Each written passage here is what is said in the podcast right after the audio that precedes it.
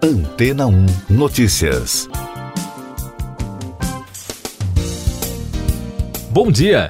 Cientistas conseguiram cultivar plantas em amostras de solo lunar trazidas pela Apollo 17 há 50 anos.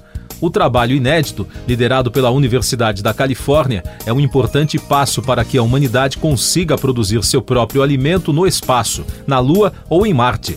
O material, intacto por todos esses anos, pode fornecer informações importantes sobre a superfície lunar que ajudarão as próximas missões do programa Artemis ao polo sul do satélite natural. O novo estudo se concentrou em avaliar se os futuros astronautas que viverão na Lua conseguirão cultivar vegetais em estufas usando o recurso disponível na superfície lunar, conhecido por regolito.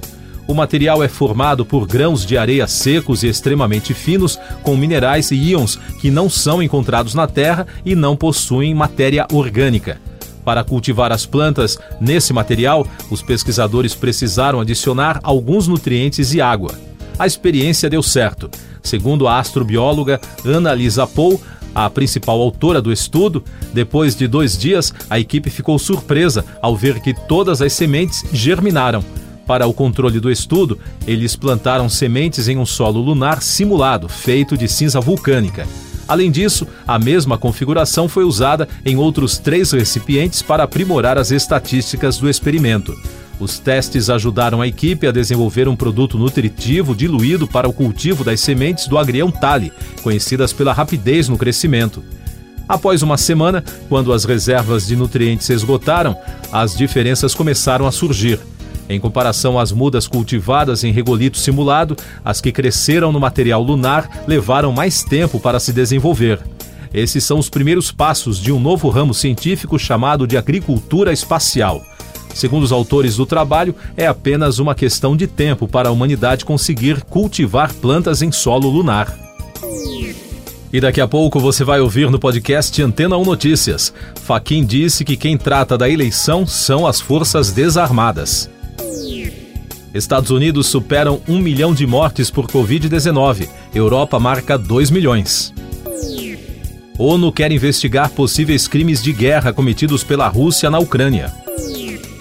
O presidente do Tribunal Superior Eleitoral, Edson Fachin, disse a jornalistas durante evento no Tribunal para Testes do Sistema Eleitoral que aprova a atuação de militares na logística, mas que eleições é um tema civil.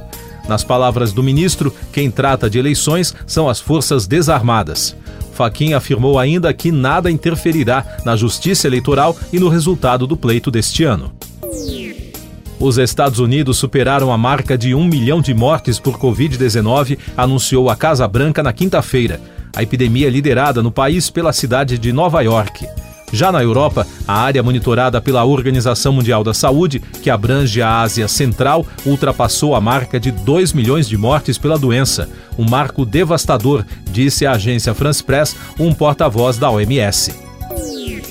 O Conselho de Direitos Humanos das Nações Unidas aprovou a abertura de investigações sobre possíveis crimes de guerra na capital Kiev e outras cidades ucranianas.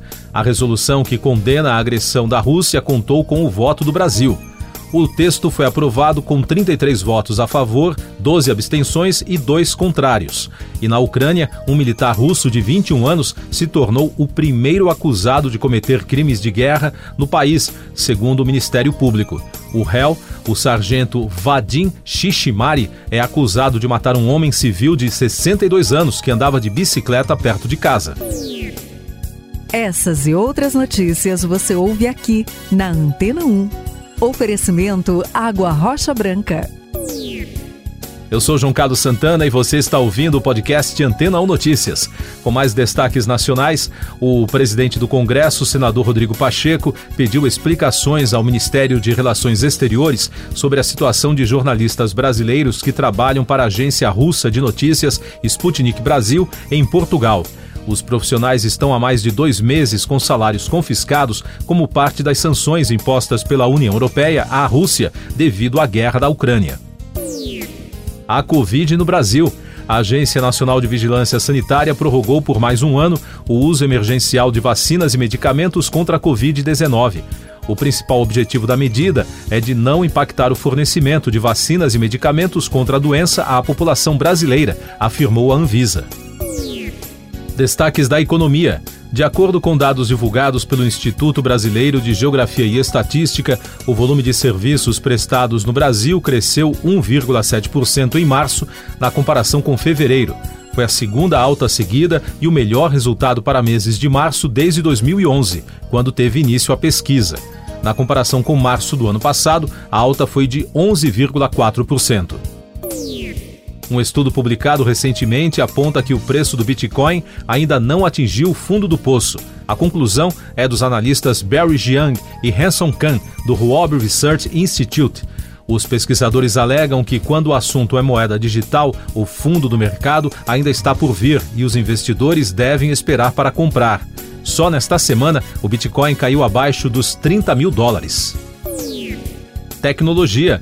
A empresa Meta informou que pretende criar um centro para monitorar o conteúdo publicado por usuários sobre as eleições deste ano. Segundo a controladora das redes sociais Facebook, WhatsApp e Instagram, a medida faz parte de uma série de ações que buscam combater fake news nas redes sociais em parceria firmada com o Tribunal Superior Eleitoral. Último destaque do podcast Antena 1 Notícias, edição desta sexta-feira, 13 de maio. Elon Musk anunciou a suspensão temporária do acordo para comprar o Twitter e a ação desabou em Wall Street. Segundo o bilionário, a aquisição dependeria da confirmação de que o número de usuários com contas de spam ou falsas na rede está abaixo de 5%. Siga nossos podcasts em antena1.com.br. Este foi o resumo das notícias que foram ao ar hoje na Antena 1. Depois de tanto conteúdo legal, que tal se hidratar com água rocha branca? O consumo regular de água durante o dia traz benefícios para a saúde, como, por exemplo, manter a pele bonita e hidratada. Rocha Branca, da fonte direto para sua casa.